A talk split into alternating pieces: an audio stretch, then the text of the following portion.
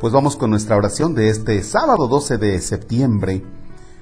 Los invito a ubicar el Evangelio de nuestro Señor Jesucristo, eh, San Lucas, capítulo 6, versículos del 43 al 49. En el nombre del Padre, y del Hijo, y del Espíritu Santo. Jesús dijo a sus discípulos, No hay árbol bueno que produzca frutos malos, ni árbol malo que produzca frutos buenos.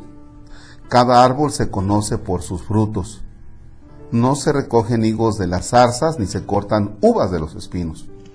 El hombre bueno dice cosas buenas porque el bien está en su corazón, y el hombre malo dice cosas malas porque el mal está en su corazón, pues la boca habla de lo que está lleno el corazón. ¿Por qué me dicen Señor, Señor y no hacen lo que yo les digo? Les voy a decir a quién se parece el que viene a mí y escucha mis palabras y las pone en práctica. Se parece a un hombre que al construir su casa hizo una excavación profunda para echar los cimientos sobre la roca. Vino la creciente y chocó el río contra aquella casa pero no la pudo derribar porque estaba sólidamente construida. Pero el que no pone en práctica lo que escucha, se parece a un hombre que construyó su casa a flor de tierra, sin cimientos. Chocó el río contra ella e inmediatamente la derribó y quedó completamente destruida. Palabra del Señor. Gloria a ti, Señor Jesús. Nuevamente, dos puntos a meditar. El primero, hay personas que se preocupan mucho cuando otra dice alguna cosa negativa respecto de él.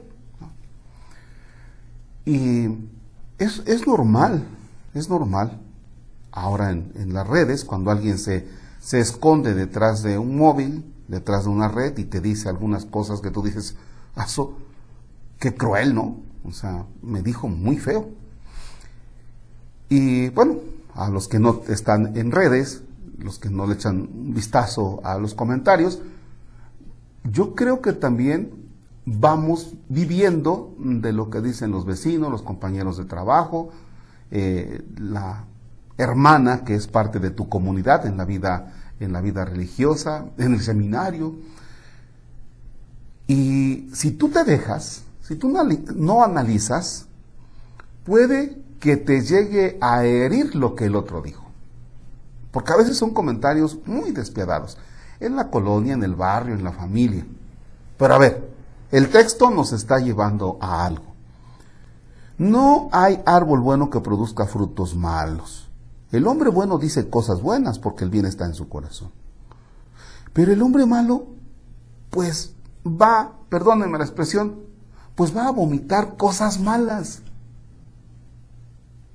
No estés con una bandeja para recoger lo que vomitó. Ay, esto dijo, esto me vomitó, ah, esto es mío. No, pues, tú lo vomitaste, pues tú, pues tú arréglate, tú limpia. Tú lo dijiste, Tú lo expresaste. Pues es lo que tienes en tu cabecita, papá, es lo que tienes en tu corazón. De eso estás constituido. Pero yo no puedo, yo no puedo engancharme. Lo que tú dijiste a mí no me puede hacer daño. Yo no merezco, se los dije en el texto de Antier, yo no merezco sufrir por lo que tú dijiste, porque, porque lo que tú dices son puras tonteras. Lo que decimos en ocasiones, las cosas tenemos que tomarlas como de quien viene. Y miren que hay gente especialista para eso, para pasarse la vida fregando al otro. ¿Por qué? Pues porque la persona que vomita cosas malas es el primero que está sufriendo y te quiere hacer sufrir a ti. No te enganches. Eso pasa mucho en los trabajos, ¿no? El, que lleva y trae, anda ahí metiendo la cizaña y va y mete en otro en las familias. O sea, tranquilo, tú haz tu chamba, tú haz tu trabajo. Y al otro, déjalo con su vida triste o con su triste vida. Primer elemento. Segundo elemento, este más bien para aquellos entre 18, 20 años, 25 años, va esta pregunta que nos presenta al final del texto. La vida tuya, ¿cómo la vas construyendo? ¿En algo sólido o en algo fangoso? ¿Por qué? He visto algunas muchachas preocupadas por la universidad, por su servicio, por su noviazgo y, centrados, centradas. Otros jóvenes que van igual ahí con la universidad y angustiados porque no ha habido clases, porque no están aprendiendo como deberían aprender, eh, porque el noviazgo y van tratando de afinar. Y les hago esta pregunta en ocasiones. Oye, ¿y cómo te ves en 10 años? ¿Cómo te ves en 10 años? Porque posiblemente en 10 años, en el ritmo de vida que lleves, pues ya tengas el hígado destruido. O posiblemente en 10 años, con, esa, con ese consumo que llevas desmedido de drogas, ya no estés. O, o cómo te ves con ese noviazgo del tóxico o la tóxica. Híjole, pues realmente ponerte a pensar, ¿cómo te ves? Esto por el que va construyendo su casa en roca firme, construirla en Dios, ¿sí? Pero también de manera sólida. Construirla de manera fangosa, pues la vida fácil, ¿no? ¿Cómo te ves en 10 años? Va.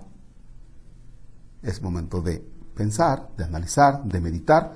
Puedes ponerle pausa y si no, continuamos con esta oración que te pido.